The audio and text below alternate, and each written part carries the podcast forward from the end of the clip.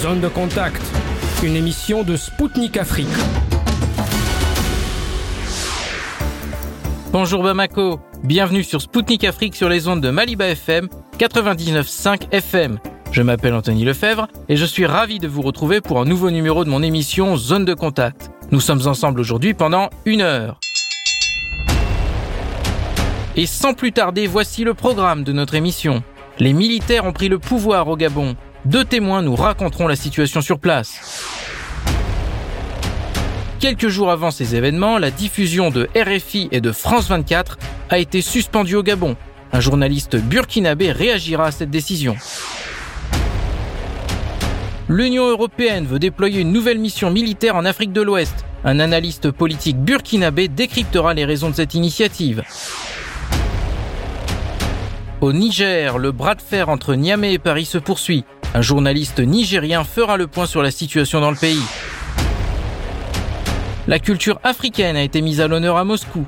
Un doctorant africain à Moscou est revenu à notre micro sur cet événement. Et retrouvez également dans cette émission le Mali qui donne les raisons de la création d'une école de guerre, la MINUSMA qui a fermé quatre camps et rapatrié un millier de casques bleus du Mali, et Vladimir Poutine qui ne se plaint pas des sanctions, selon un média allemand.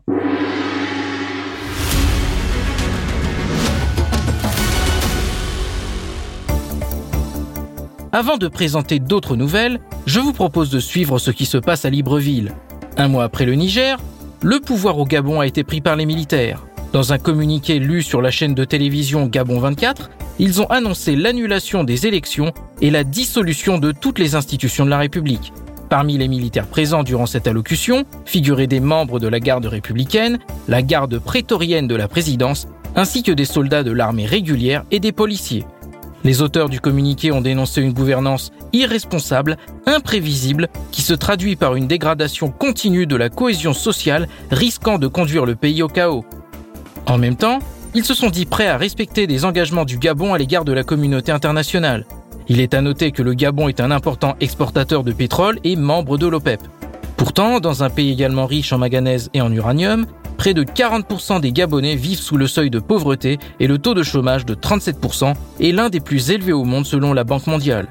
Les événements au Gabon sont intervenus peu après la publication des résultats officiels de l'élection présidentielle de samedi qui ont vu le président sortant, Ali Bongo, au pouvoir depuis 14 ans, être réélu pour un troisième mandat avec 64,27% des suffrages. Selon les militaires qui ont annoncé avoir pris le pouvoir, le président se trouve maintenant en résidence surveillée. Au micro de Spoutnik Afrique, deux témoins ont fait le point depuis Libreville sur la situation sur place. Écoutons d'abord Priva Ngomo, responsable général du mouvement New Power au Gabon, président de l'organisation néo-panafricaniste de souveraineté. Est-ce que vous pouvez donner un commentaire un peu sur la situation? Pendant la, campagne, pendant la campagne présidentielle, il y a eu deux camps. Il y a eu le camp dans lequel j'étais qui souhaitait une transition politique et pacifique pour éviter une transition militaire. Et puis il y avait le camp qui disait qu'il fallait des élections. Finalement, les élections ont eu lieu et nous qui voulons la transition, nous avons soutenu le candidat consensuel pour ne pas être un blocage.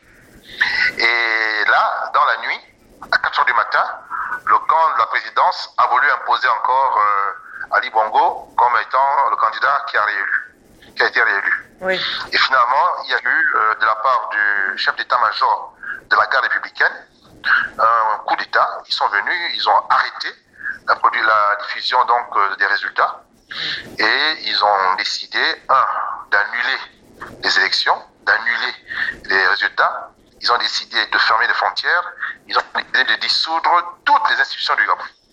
Donc là, nous attendons le prochain, nous attendons le prochain, euh, le prochain communiqué. On n'a pas encore une idée précise euh, de la nature de la transition, mais de ce que moi je perçois, les militaires vont certainement euh, faire un panache, c'est-à-dire qu'ils vont à la fois tenir compte de la réalité militaire du pays, donc il y a des postes qui vont être accordés aux militaires, la défense nationale, le ministère de l'Intérieur, je suis sûr qu'ils vont prendre ces postes-là. Et puis il y a des postes qui sont confiés à des civils, le ministère de l'économie, la primature, voilà. Bon maintenant moi, dans mon analyse personnelle, je pense que Jean Ping, qui avait été élu en 2016, peut être le président de la transition. Et euh, le vice-président de la transition ça sera celui qui a fait le coup d'État, le général Oligui. Oui. Et comment, comment est la situation dans les rues maintenant? Comment le peuple alors a aperçu cette... Euh, c'est la liesse, c'est la liesse, c'est la liesse populaire, c'est la liesse populaire.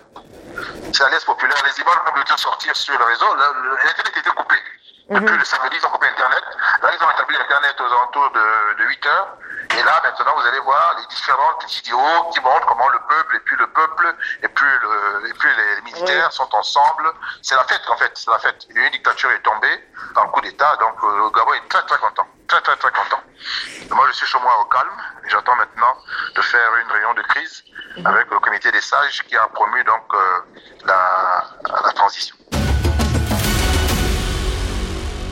C'était Briva Ngomo, responsable général du mouvement New Power au Gabon, président de l'organisation néo-panafricaniste de souveraineté pour Sputnik Afrique. Il a réagi à chaud sur la situation au Gabon. Et maintenant, c'est Brice Alain Mbadinga, directeur général de la compagnie gabonaise Fidelis EMF, qui va nous faire part de ses impressions sur ce qui se passe à Libreville. Écoutons-le. Bon, ici, euh, Libreville, euh, dans la capitale euh, gabonaise, depuis 4 heures du matin à l'annonce des, résultats. Euh, la situation est plus ou moins sous contrôle de, de l'armée parce que le gouvernement a d'abord annoncé la victoire du candidat Ali Bongo Ndimba et quelques temps après, c'est le pouvoir euh, militaire qui est monté au créneau qui a décidé de prendre le pouvoir compte tenu des élections qui se sont passées, qui n'étaient pas fiables, crédibles, qui étaient truquées. Donc les militaires sont montés au créneau et ils ont pris le pouvoir. Donc c'est un, sentiment qui est partagé par l'ensemble euh, des Gabonais, puisque c'est des cris de joie, on peut dire, dans presque tous les foyers, du moins pour ceux qui sont voisins, ils peuvent entendre euh, la, la joie des, des, des populations de pouvoir crier, de pouvoir remercier les militaires d'avoir pris le pouvoir, comme vous le constaterez dans certaines vidéos. Donc, euh, tout le monde est actuellement euh, au niveau de la capitale. Les gens sont cloîtrés chez eux. Ce qui est sûr, c'est qu'il n'y aura pas de, de travail aujourd'hui et l'activité est un peu perturbée. Et donc voilà, nous observons ce qui va se passer dans les, les, prochaines heures, les prochains jours, les prochaines semaines. Et pour l'instant, en tout cas, c'est les militaires qui sont au pouvoir et qui ont décidé de prendre les choses en main. C'était Brice Alain Mbadinga, directeur général de la compagnie gabonaise Fidelis EMF pour Sputnik Afrique. Il a fait le point sur la situation depuis Libreville suite à la prise de pouvoir par les militaires dans le pays.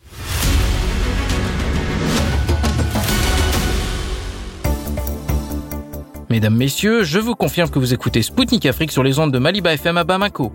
Bienvenue à vous qui nous rejoignez dès à présent pour notre émission Zone de contact. En marge de la prise du pouvoir par les militaires au Gabon, RFI et France 24 ont été suspendus dans le pays.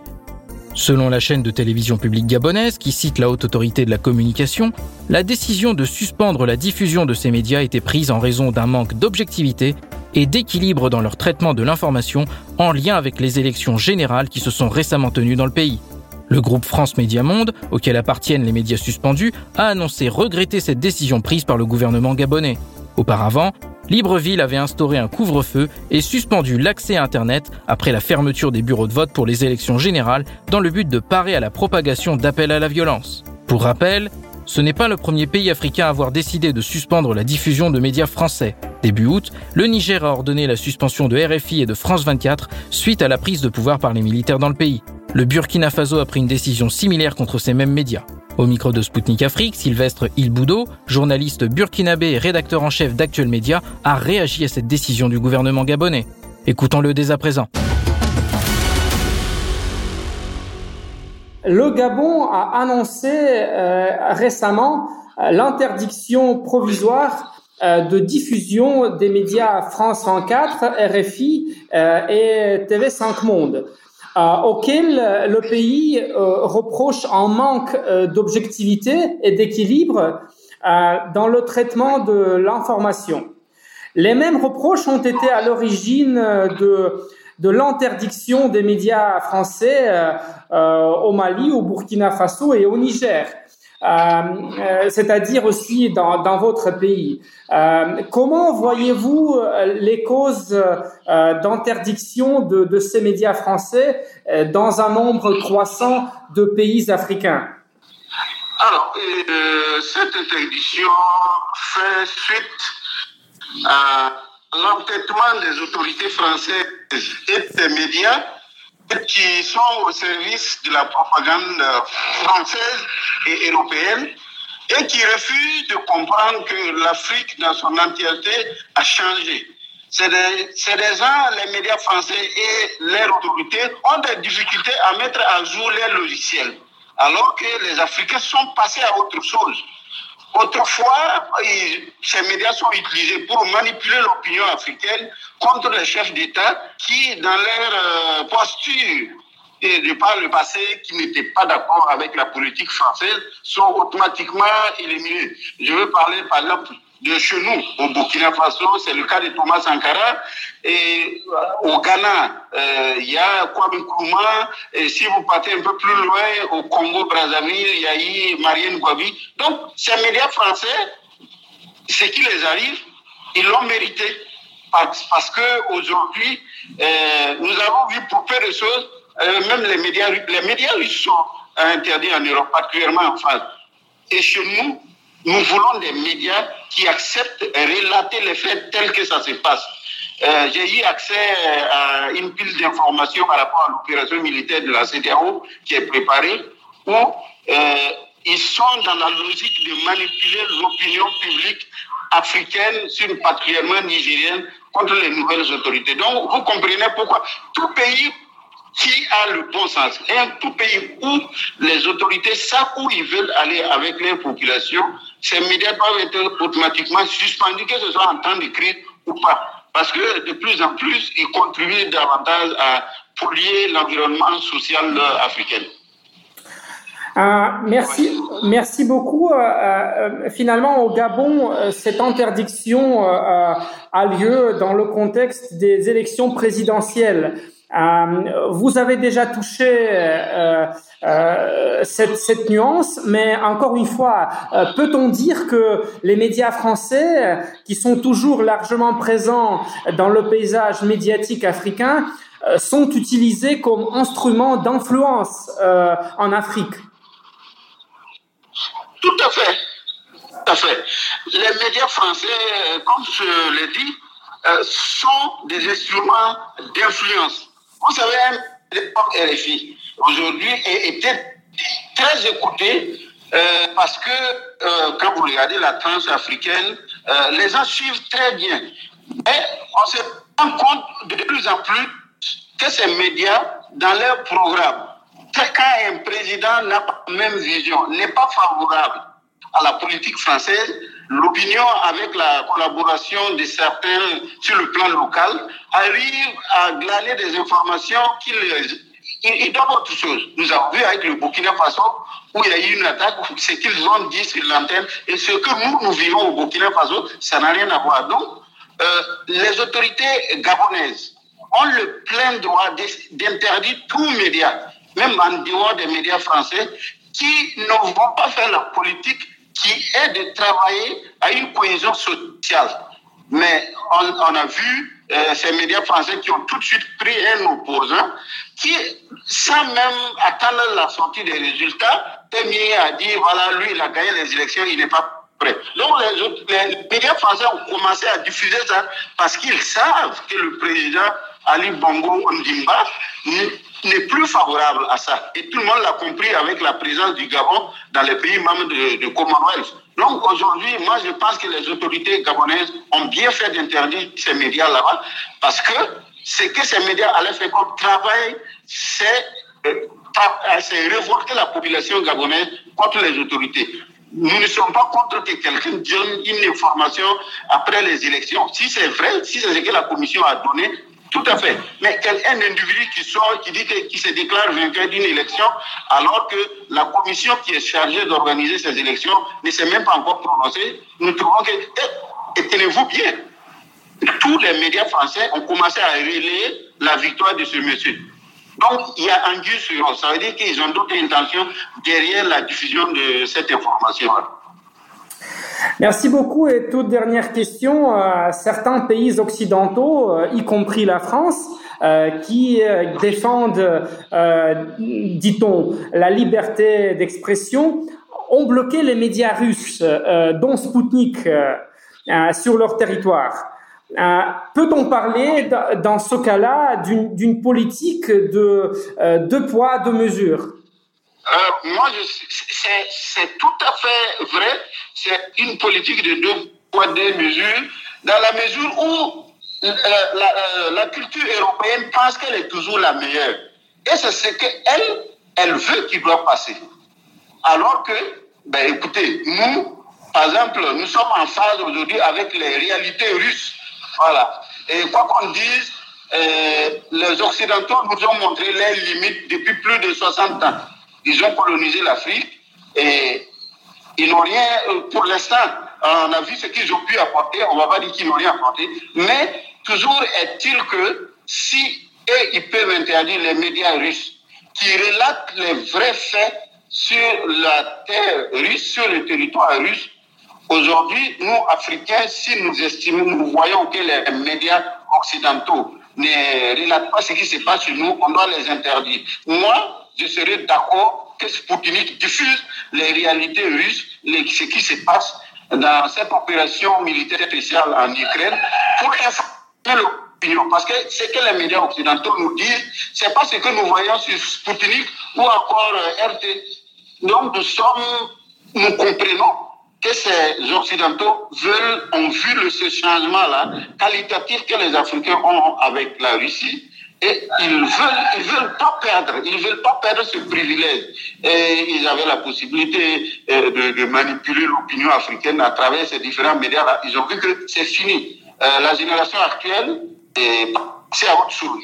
Ils ont vu leur intérêt avec les Russie et vous, verrez dans les années à venir, hein, et j'ai même les jours à venir, vous verrez d'autres pays qui vont venir rejoindre la Russie parce qu'ils savent que c'est la seule issue. Et la Russie aujourd'hui, avec le président Poutine, nous voyons qu'elle travaille à libérer l'Afrique. Et les médias russes contribuent à informer les Africains, à donner les vraies infos, et nous sommes tout à fait fiers. Mais aujourd'hui, les Européens doivent comprendre une chose S'ils ne veulent pas qu'on interdise les médias qui rétablissent euh, Sputnik et autres médias russes qui avaient été euh, suspendus en Europe.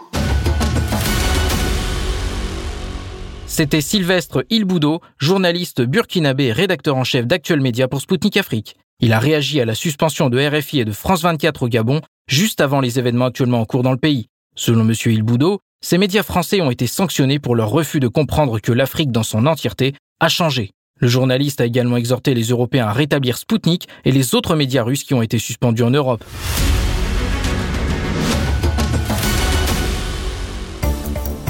Chers auditeurs et auditrices de Maliba FM, vous écoutez Spoutnik Afrique depuis Bamako sur le 99.5 FM. Moi, Anthony Lefebvre, présentateur de l'émission Zone de Contact, je vous salue si vous venez de nous rejoindre. En visite dans la ville de Mopti, le premier ministre malien de la transition, Shogel Kokala Maïga, a expliqué les raisons de la création d'une école de guerre au Mali. Pour M. Maïga, cette structure a été créée car le pays a besoin d'une nation forte, complète sur tous les plans. Il a en outre vanté les militaires maliens et affirmé que la nation avait confiance en eux en dépit d'une forte pression exogène. Le Premier ministre de la Transition a ajouté que les forces armées de sécurité constituent le principal outil de décision des hommes politiques. Selon lui, lorsqu'un État possède une armée sûre, il est bien adossé et peut se permettre de parler fort. Enfin, Shogel Kokala Maïga a souligné qu'en l'espace de deux ans, le Mali a haussé le salaire des militaires. Ces augmentations se sont surtout ressenties sur les petits salaires et sur les hommes en armes selon le Premier ministre. Il a ensuite conclu que certains n'oublieront jamais de leur vie que c'est pendant la transition qu'ils ont eu les augmentations nécessaires. L'Organisation des Nations Unies a apporté des précisions sur le retrait de sa mission au Mali. Lors d'une réunion du Conseil de sécurité consacrée à la situation dans ce pays, le chef de la MINUSMA, El Gassimouane, a révélé que la mission avait établi un groupe de travail afin d'élaborer un plan de réduction et de retrait. Pour le responsable, clôturer une mission bâtie sur une décennie en l'espace de six mois est une entreprise complexe et ambitieuse. À ce jour, 1096 casques bleus auraient été rapatriés dans leurs pays respectifs selon l'ONU. Ces départs sont en lien avec la première phase du plan de retrait. Celui-ci s'est bouclé avec la fermeture d'un quatrième camp situé à Ménaka dans le nord-est du Mali. Pour rappel, le retrait et la fermeture de la mission se déroulent en deux phases jusqu'au 31 décembre. 12 947 personnels en uniforme, 1786 personnels civils doivent quitter le pays. 12 camps ainsi qu'une base opérationnelle seront fermés et remis aux autorités maliennes et 5500 conteneurs maritimes de matériel et de véhicules relocalisés. Début mars 2022, peu après le début de l'opération spéciale russe en Ukraine, le président français Emmanuel Macron et le chancelier allemand Olaf Scholz se sont entretenus avec Vladimir Poutine. Ils ont ensuite échangé sur les résultats qu'ils ont obtenus. Un média allemand a publié le contenu de cette conversation entre les leaders français et allemands. M. Scholz avait alors déclaré qu'une chose en particulier l'avait surpris lors de son entretien avec le président russe. Vladimir Poutine ne s'est pas plaint des sanctions imposées contre la Russie. Emmanuel Macron a répondu que ce sujet n'a pas non plus été abordé lorsqu'il s'est entretenu la veille avec son homologue russe. Toutefois, le chancelier allemand a indiqué que la conversation portait sur la recherche d'un compromis, ainsi que sur la dénazification et la démilitarisation de l'Ukraine. En outre, le chef du Kremlin a abordé la question de la reconnaissance de la Crimée comme territoire de la Fédération de Russie.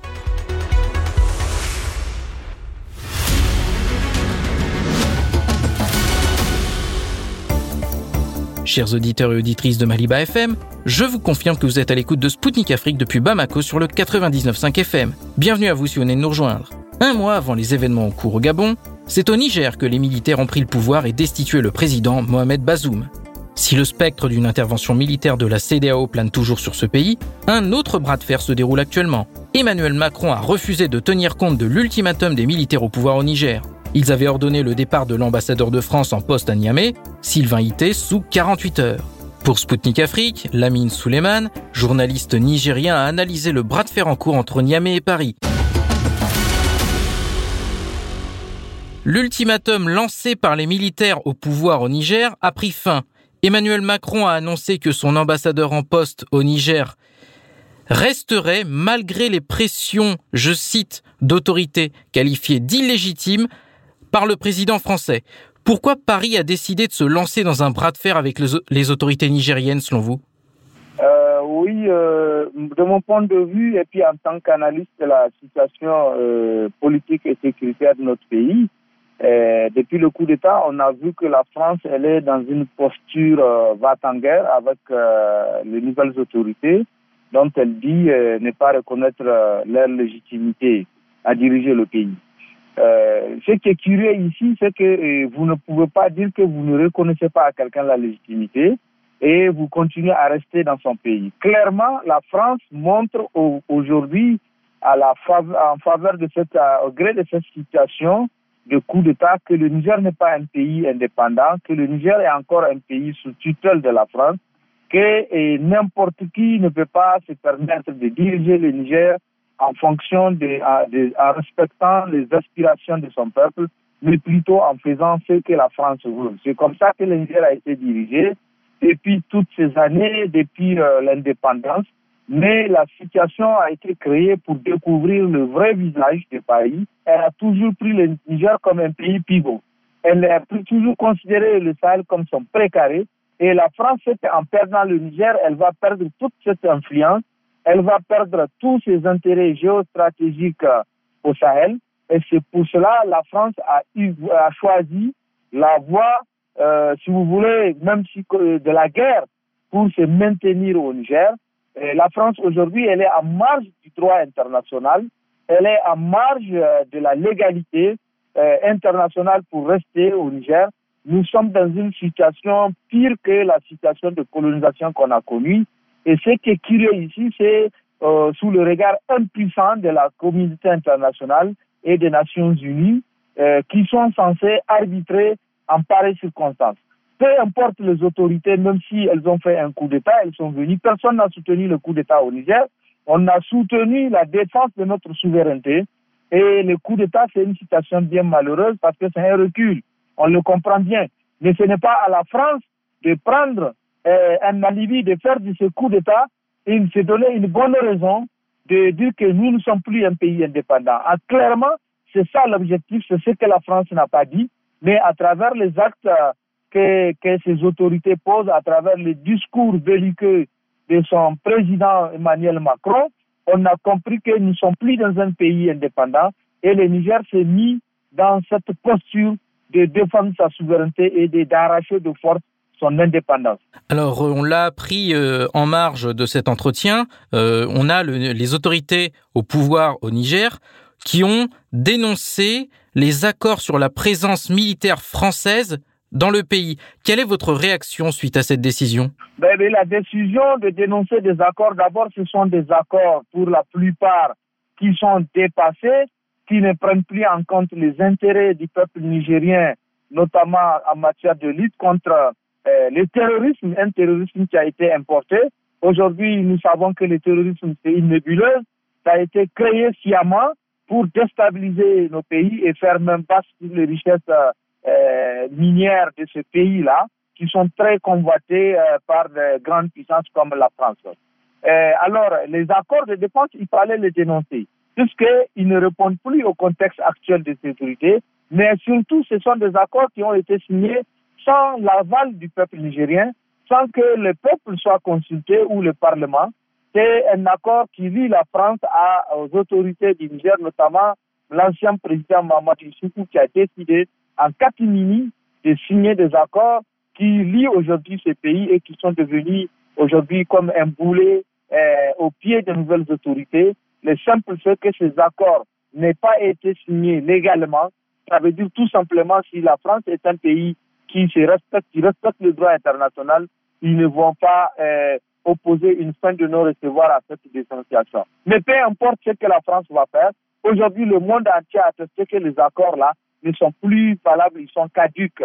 Le simple fait de la dénonciation, c'est ce qui est dit. Quand un, un une des parties décide de dénoncer, l'autre partie, elle est obligée de le respecter. Et nous, nous sommes dans cette posture. Le Niger n'étant pas un pays euh, sous tutelle de la France, il peut bel et bien dénoncer des accords. Et du point de vue droit international, cette dénonciation, elle est légale et il n'y a aucun problème, il n'y a aucune ambiguïté. On a euh, l'ambassadeur français qui est en poste au Niger, qui n'est toujours pas parti malgré l'expiration de cet ultimatum. On vient d'en parler, les accords euh, sur la présence militaire française au Niger ont été dénoncés, mais est-ce que Niamey a encore d'autres euh, recours qui sont possibles pour faire exécuter cet ultimatum selon vous? Pour le Niger, le Niamey a des recours euh, qui relève du droit international, elle va continuer à, contacter les, organes internationaux qui vont régler de manière très pacifique cette situation. Le Niger ne va les Nigériens ne vont pas s'en prendre ni à l'ambassadeur ni aux intérêts français. Ils vont s'en tenir à la décision de son renvoi du territoire nigérien. Nous savons que la France cherche un alibi pour faire la guerre aux Nigériens elle n'aura pas cette chance-là. Elle peut faire la guerre avec ces quelques chefs d'État de la CDAO qui répondent de la France aujourd'hui, c'est valeurs locaux, mais les Nigériens ne vont pas leur, leur, donner cette occasion. L'ambassadeur, on considère qu'il est dans un pays où il a été déclaré persona non grata. Il ne va pas le chasser manu militari du Niger, il n'a qu'à continuer à rester. Mais ce qui est sûr, il n'y a plus de contact, c'est ça le plus important et il ne va plus décider quoi que ce soit sur le territoire nigérien. Nous sommes un pays indépendant, nous sommes un pays souverain. La France va le comprendre, mais en attendant, nous allons saisir, euh, le Niger aujourd'hui a les moyens de saisir euh, les hautes juridictions internationales pour arbitrer par rapport à cette situation, notamment au niveau du, euh, des Nations Unies. Alors, on a également Emmanuel Macron qui s'en est pris aux États-Unis où il a condamné leur attitude et selon lui, euh, il reproche à Washington de chercher à établir des relations avec les autorités militaires au Niger. Pourquoi Washington se montre beaucoup plus prudent que Paris sur cette euh, question nigérienne? Oui, Washington se montre plus prudent parce que déjà Washington a des intérêts au Niger. Elle a des gros intérêts. Elle a une base militaire au Niger. Elle a des trucs qu'elle a arrachés sous le régime de Mamadou Issoukou. Nous savons que euh, euh, c'est contre le gré de la France. La France n'a pas voulu de cet accord. Et puis, euh, les, États-Unis, dans le cadre de cette situation sécuritaire, euh, a opté pour un choix, je, je veux dire, pour régler le problème à l'amiable sans recours à une intervention, sans faire recourir, sans recourir à une intervention armée. Et nous savons que aussi les États-Unis ne règlent pas le problème avec passion, donc, c'est normal que euh, le, chef d'État français, Emmanuel Macron, puisse avoir ce genre de critiques à l'endroit des États-Unis. Parce qu'ils pensent que les États-Unis sont en train d'aujourd'hui de chasser les mêmes intérêts que lui, d'avoir d'asseoir son influence au Sahel et c'est ça qui l'amène à avoir ce genre de critiques. Peu, peu, importe, dans tous les cas, les États-Unis ou la France aujourd'hui euh, sont, euh, sont ensemble. Partout où ils se trouvent, quelles que soient les contradictions, nous savons qu'ils vont finir par s'entendre, par euh, trouver un compromis. Mais ce qui est sûr, ce compromis, cette fois-ci, ça ne passera pas. En tout cas, pour ce qui est de la France, la France, elle veut ou pas, elle va quitter le territoire, c'est forces françaises qui sont positionnées au Sahel, elles vont quitter, ça, il n'y a rien à faire, quitte à signer d'autres accords à l'avenir, mais tout sauf des accords militaires, de coopération militaire, parce qu'il faut être très prudent. La France, on peut signer un accord avec euh, diversifier nos partenariats euh, militaires avec d'autres pays. On sait que euh, on ne risque rien, mais avec la France, le simple fait de signer un accord militaire fait de vous donc un sujet et c'est ça qu'il faut éviter à l'avenir. Euh, justement, vous avez parlé des militaires français et une manifestation de femmes a eu lieu près de la base militaire française à Niamey et il y a un fait qui est assez curieux. Elles se sont faites remarquer en faisant un concert de casseroles, donc une bonne casserolade. Et euh, pourquoi, euh, selon vous, elles ont utilisé cet ustensile de cuisine? Est-ce qu'il faut y voir une référence particulière à des événements qui se sont produits, par exemple en France, ces derniers mois? Oui, euh, ce qu'il faut dire ici par rapport à, la situation de, de, la manifestation des femmes qui ont brandi des casseroles, c'est tout simplement pour dire qu'elles sont déterminées à faire le combat aux côtés des hommes, à abandonner les activités de ménage, à sortir de leur cuisine pour venir euh, se mettre aux côtés des hommes pour défendre la souveraineté. C'est ce que ça veut dire, c'est une marche juste symbolique, le fait d'utiliser les casseroles. Mais ici, ce qui importe, c'est la détermination des femmes le monde, le monde entier va attester que ce qui est en train de se passer au Niger, ce n'est pas une affaire euh, d'un groupuscule d'individus ou de militaires, mais c'est une affaire de toutes les sensibilités sociales, de toutes les couches socio-professionnelles du Niger. Euh, je vais passer sur un volet maintenant plus diplomatique. On a le ministre des Affaires étrangères algérien, Ahmed Attaf, qui a déclaré lors d'une conférence de presse que son pays avait proposé une initiative pour résoudre la, la, situation au Niger. Il a notamment rencontré euh, plusieurs euh, membres de la CDAO la semaine dernière en ce sens. Et comment évaluez-vous ce plan de résolution algérien? Euh, ce plan de résolution algérien, d'abord, il faut dire que ce n'est pas un plan qui ne prend pas en compte les préoccupations actuelles, le contexte de notre pays.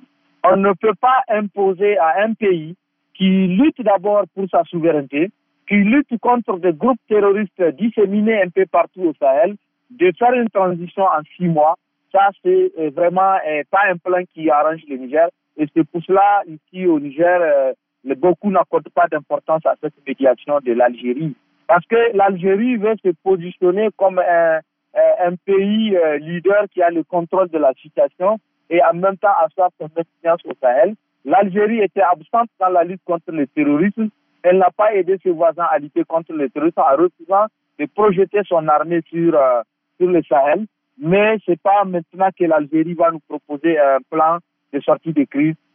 Nous, nous pensons que ce n'est pas un plan réaliste parce que ce plan ne prend pas en compte euh, euh, les aspirations de notre pays. L'Algérie doit savoir que cette lutte, c'est d'abord, elle n'est pas une lutte pour rétablir l'ordre constitutionnel. C'est une lutte pour défendre notre souveraineté, et notre souveraineté, pour la défendre, nous avons deux options. La première option, c'est de nous libérer de la tutelle de la France, la, la France impérialiste. Mais la deuxième option, c'est de nous aider à lutter d'abord contre le terrorisme, comme ils l'ont fait au Mali, comme ils l'ont fait au Burkina Faso, en permettant au peuple nigérien, au FDS, aux forces de défense et de sécurité, de mener et de livrer une grosse bataille contre le groupe djihadiste, le groupe terroriste qui opère qui sont à la solde aujourd'hui de l'impérialisme occidental. C'est un, un, peu comme cela que nous allons nous-mêmes décider en toute souveraineté de, de décider du retour à l'ordre constitutionnel. Ce n'est pas une affaire qu'il faut régler en six mois. Et on n'a même pas fini d'abord de régler nos problèmes politiques à l'interne. Donc, on ne peut pas encore imposer en nous imposant cela, c'est comme si on va retourner à la case départ. Demain encore, il risque d'avoir une véritable instabilité dans la sous-région. L'Algérie, nous sommes, nous savons que c'est des voisins. Nous savons que l'Algérie aussi ne veut pas qu'il y ait une déstabilisation de la sous-région du Sahel parce qu'elle peut avoir des dégâts collatéraux sur le pays, sur le territoire algérien. Et c'est pour cela il faut qu'on prenne le temps, il faut qu'on comprenne que le monde entier comprenne la situation du Niger.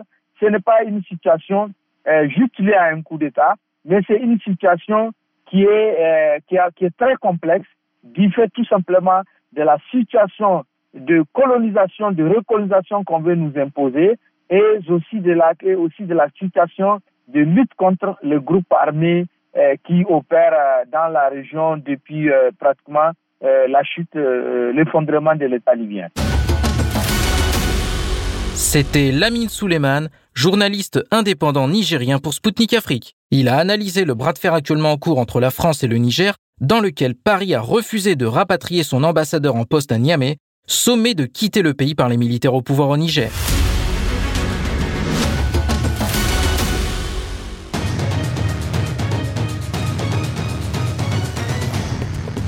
Suivez Spoutnik Afrique sur Maliba FM.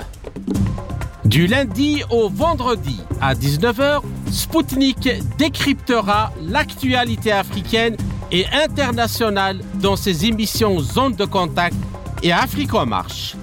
Politique, économie, défense, diplomatie. Des spécialistes de renom vous donneront une vision alternative à celle proposée par les médias mainstream. Du lundi au vendredi à 19h sur Maliba FM.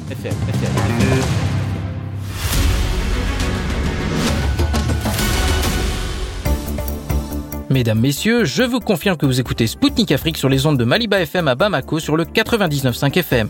Bienvenue si vous venez de nous rejoindre. L'Union européenne souhaiterait déployer une nouvelle mission militaire sur le continent africain selon un média allemand. Celle-ci prendrait ses quartiers au Ghana, au Togo, au Bénin et en Côte d'Ivoire afin de lutter contre le djihadisme. Un projet qui intrigue puisqu'il intervient sur fond de prise de pouvoir par des militaires au Niger. Selon la publication, l'UE aurait pris cette décision par crainte du renforcement des positions des groupes djihadistes en Afrique de l'Ouest et au Sahel. En outre, les gouvernements béninois et ghanéens auraient déjà envoyé des demandes officielles à l'UE. Au micro de Sputnik Afrique, Lianou Imhotep Bayala, analyste politique burkinabé, a décrypté les dessous de cette décision. Écoutons-le tout de suite. Selon un média allemand, l'Union européenne veut déployer une nouvelle mission militaro-policière au Ghana, au Togo, au Bénin et en Côte d'Ivoire pour aider les pays de la région à préparer des opérations antiterroristes. Comment voyez-vous cette initiative? Oui, euh, je pense que cette initiative euh, des pays de l'Union européenne de déployer des missions militaro-policières euh, révèle simplement que euh, le bloc occidental ne tire pas leçon euh, de ses propres erreurs et de ses propres de ses propres limites en Afrique. C'est une façon de pérenniser un ordre colonial ancien vomi et rejeté par les populations africaines. Et c'est aussi une initiative qui s'apparente à une forme de néocolonialisme militaire. Nous savons très bien que l'Europe n'est pas un allié euh, crédible euh, pour lutter contre le terrorisme, euh, quand on sait qu'elle s'est rendue coupable pour certains de ces acteurs qui font partie de cette coalition de l'Union européenne de collaboration tacite avec les terroristes. À partir de cela, euh, je pense que cette initiative est tout simplement une façon de, de relooker les missions militaires qui étaient déployées euh, au Sahel notamment, et pour avoir échoué, euh, bien évidemment, euh, les acteurs, l'Allemagne était présente, la France était présente, un certain nombre de pays étaient tous présents. les Sahéliens leur ont purement et simplement dit de prendre leur bagage et de retourner sur leur territoire parce que c'est là-bas que ils devraient avoir priorité. Et je pense que cette initiative fait écho à une conférence qui a eu lieu à Accra, au Ghana, euh, sur la sécurité sous-régionale et comment lever une forme de forces militaires sous-régionales pour lutter contre le terrorisme. Sauf que à cette rencontre à laquelle avait participé le premier ministre du Burkina Faso, euh, on avait fait le, le, le premier ministre actuel euh, euh, Joachim Son euh, de Tambela. On avait fait le constat que c'était une réunion qui était une sorte de boulevard pour l'Union européenne, le bloc occidental, de se repositionner militairement en Afrique. Euh, ce qui fera en sorte que des pays comme le Burkina Faso et bien d'autres acteurs vont se montrer très prudents. Euh, il est clair que cette réunion euh, où euh, des diplomates occidentaux et de l'Union européenne très précisément étaient tous présents et y compris même les acteurs de l'OTAN, euh, je pense que euh, cette initiative est la suite euh, que développe l'Union européenne. En revenant sur les missions précédentes qui ont été opérées au Mali et au Burkina Faso, comment pouvez-vous évaluer leur efficacité? Je pense que c'est cette nouvelle initiative euh, sans être un prophète de l'apocalypse, c'est tout naturellement euh, une initiative qui connaîtra le même sort qu'ont connu toutes les opérations militaires euh, de type néocolonial, qui consistent à nier la souveraineté de nos États et ou à demander à nos États de leur déléguer des pans de notre intimité nationale. Les questions de sécurité relèvent euh, de questions hautement stratégiques et hautement sacrées euh, pour une nation qui se veut souveraine. Et donc, euh, aucune nation souveraine ne saurait sous-traiter sa sécurité de façon, de façon véritable et continuer à proclamer qu'il est indépendant ou qu'il est souverain. nous savons très bien que cette initiative connaîtra le même sort que les initiatives précédentes, dont le but de surface, la cosmétique qu'on vend aux, populations, ce sont les préoccupations d'assistance sur les questions sécuritaires, sur les questions en lien avec le renseignement, les questions en lien avec l'augmentation de la performance de nos forces militaires. Mais il faut être dupe euh, pour croire euh, pour croire à la bonne foi euh, de de l'Union européenne. Et, je crois que les populations africaines vont davantage se mobiliser et c'est une manière pour les populations du golfe de Guinée ou des pays qui font frontière avec la mer euh, s'était pas encore levé de façon massive comme les jeunesses du Burkina Faso, du Mali, du Niger pour rejeter les forces qui étaient stationnées au Sahel, c'est certainement le tour d'activer les jeunesses euh, populaires des pays du Golfe euh, qui euh, aussi dans leur euh, foi euh, ne croient pas en la prospérité de telles initiatives. Et elles sont appelées à avoir, comme je l'ai dit tantôt, le même sort et, et, parce que les dynamiques des, des, des, des populations africaines sont connues elles ne veulent pas être sous tutelle, elles ne veulent pas être sous parrainage militaire d'un État néocolonial. Et il est clair que si votre sécurité est assurée par votre bourreau, il va de soi que vous renoncez à toute forme de liberté indéfiniment.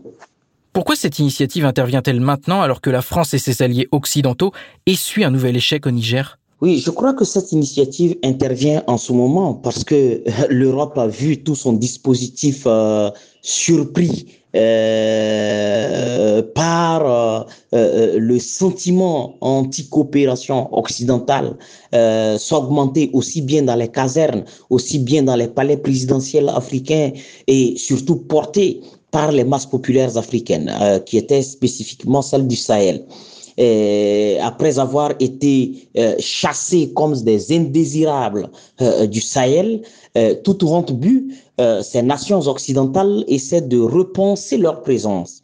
Vous savez, le Pinochet de France, Monsieur Macron, euh, qui est un fidèle héritier de Napoléon Bonaparte, un criminel de grand rang, qui a marqué et souillé les mémoires africaines à travers euh, la destruction euh, de Haïti, a bien dit que les forces Barkhane ou le dispositif militaire français qui était au Sahel, qui se redéployait au Niger, ce n'était pas pour être rapatrié sur le sol français, mais c'était pour réfléchir à un mécanisme de repositionnement de ces forces-là euh, sur le continent.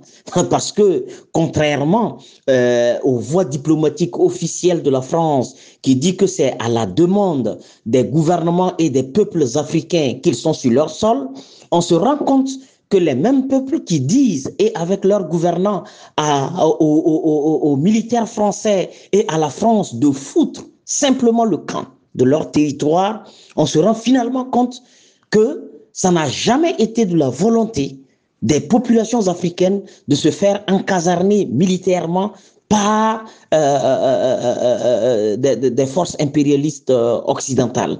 Et ce refus montre clairement que ça n'a jamais été l'aspiration des, Africains. Parce que là maintenant, au Niger, on leur demande de foutre le camp. Au Burkina, on les a chassés. Au Mali, on les a chassés parce que nous pensons qu'il existe des partenaires plus sincères et plus crédibles dans le monde, et notamment dans le bloc de l'Est, où nous avons historiquement des témoins de nations qui ont qui ont, qui ont, qui ont accompagné les processus de, d'acquisition des indépendances en Afrique. La Russie a joué un rôle majeur. Et donc, si 60 ans après, 80 ans après, les Africains, euh, à la suite des générations précédentes, se souviennent qu'il peut avoir des alliés, alors euh, ils, ils se dessinent pour aller là-bas. Mais maintenant, on comprend que euh, euh, euh, cette tactique de cette initiative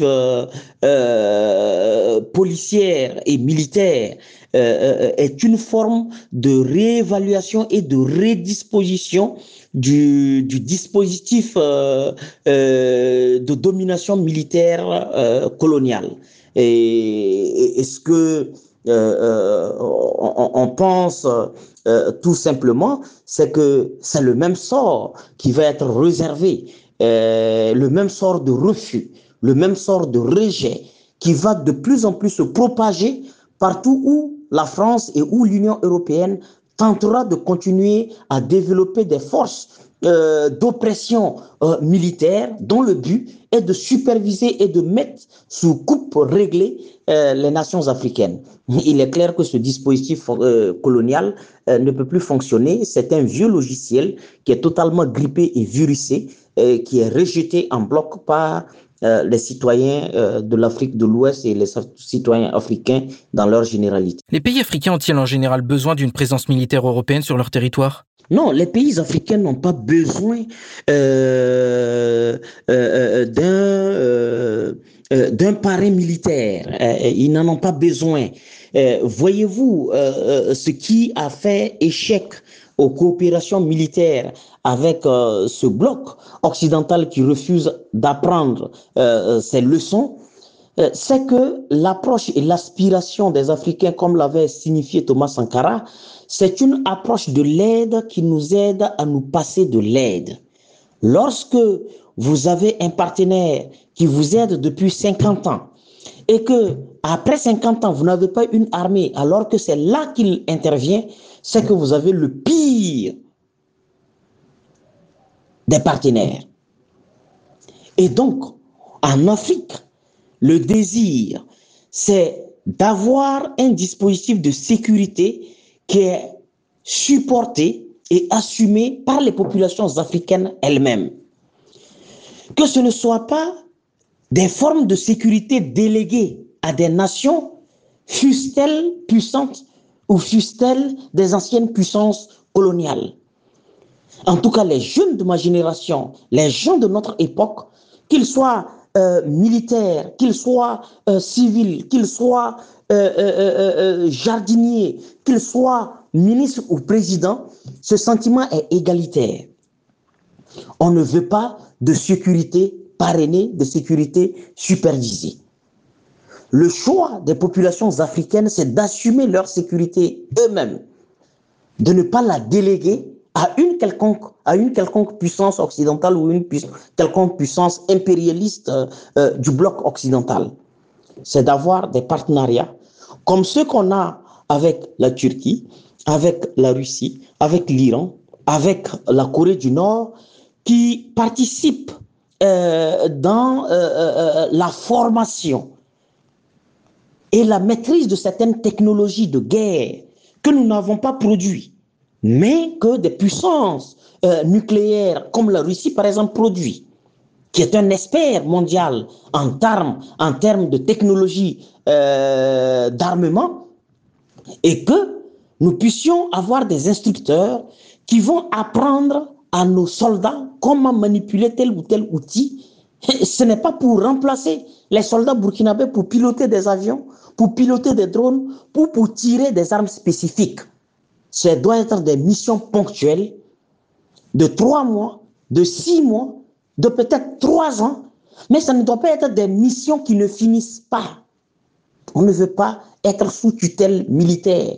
C'est sacré, la sécurité d'un pays, je le disais plus haut. Et donc, du point de vue de euh, la perception africaine des questions liées à la sécurité et à la défense euh, nationale, il est hors de question que ces questions-là soient confiées aux ex-bourreaux et aux ex-esclavagistes d'hier et qui n'ont pas renoncé à leur paradigme colonial, à leur paternalisme et à leur arrogance et à leur total irrespect vis-à-vis des territoires africains et surtout qu'ils sont souvent des forces qui complotent avec les ennemis intérieurs de nos intérêts vitaux afin de positionner les ennemis de nos propres intérêts intérieurs. Nous savons le rôle que l'armée française a joué dans l'élimination physique de Thomas Sankara. Nous savons le rôle que ces forces-là ont joué, les forces belges ont joué dans l'élimination de Lumumba. Nous ne voulons pas que l'histoire se répète et parce que nous avons su de façon claire en regardant le rétroviseur de l'histoire que ces forces militaires sont euh, des forces articulées autour euh, euh, d'une mise sous coupe réglée des nations africaines en empêchant une éclosion de leur souveraineté, de leur émancipation et de leur, indépendance effective. C'était Lianoué Imhotep Bayala, analyste politique pour Sputnik Afrique. Il est revenu sur les dessous de la volonté de l'Union européenne d'envoyer une présence militaire dans quatre pays d'Afrique de l'Ouest. Selon l'analyste, les pays de l'UE refusent de tirer les leçons des échecs de leur politique menée sur le continent africain.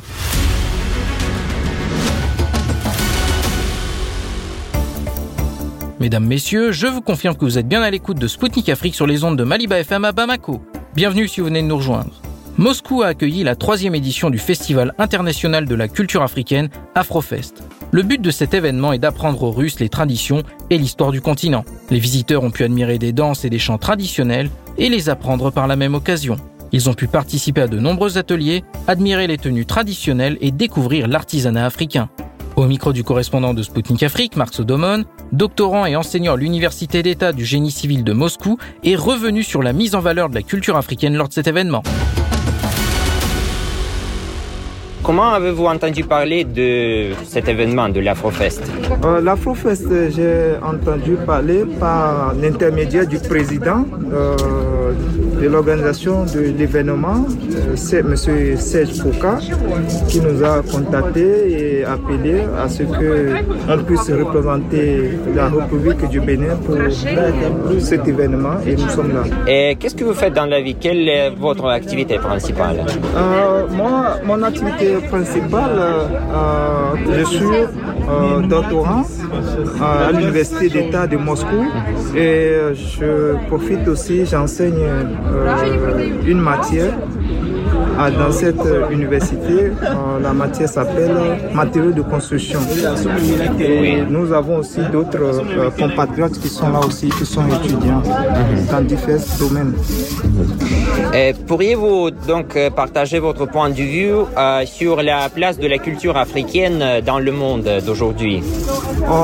Comme tout le monde le sait, la culture représente l'image et ce qui identifie chaque peuple.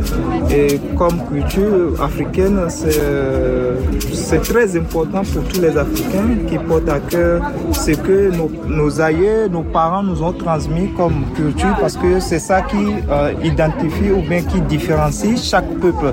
Et la culture africaine aujourd'hui dans le monde est, bien euh, appréciée euh, par le monde entier et nous sommes fiers d'être des, porteurs de voix de cette culture et de pouvoir transmettre cette culture et partager avec les autres personnes de l'humanité. Et selon vous, quels sont les moyens de protéger et promouvoir la culture africaine? Ouais, ça c'est une bonne question. Euh, protéger la culture africaine revient euh, à d'abord ne pas sortir avec tous les événements du monde, du changement du monde, rester nous-mêmes en respectant les autres, bien sûr en respectant les cultures, mais ne pas vouloir copier les autres. Euh, transmettre de père en fils ce qui est notre culture, d'où nous venons, quelles sont notre histoire et tout ça là pour que les gens puissent l'apprécier, l'appréhender de génération en génération afin qu'on ne perde pas euh, cette valeur importante que mhm. nous avons.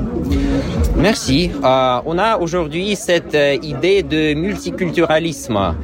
selon vous, quel, quel est son rôle dans la promotion d'une architecture mondiale multilatérale?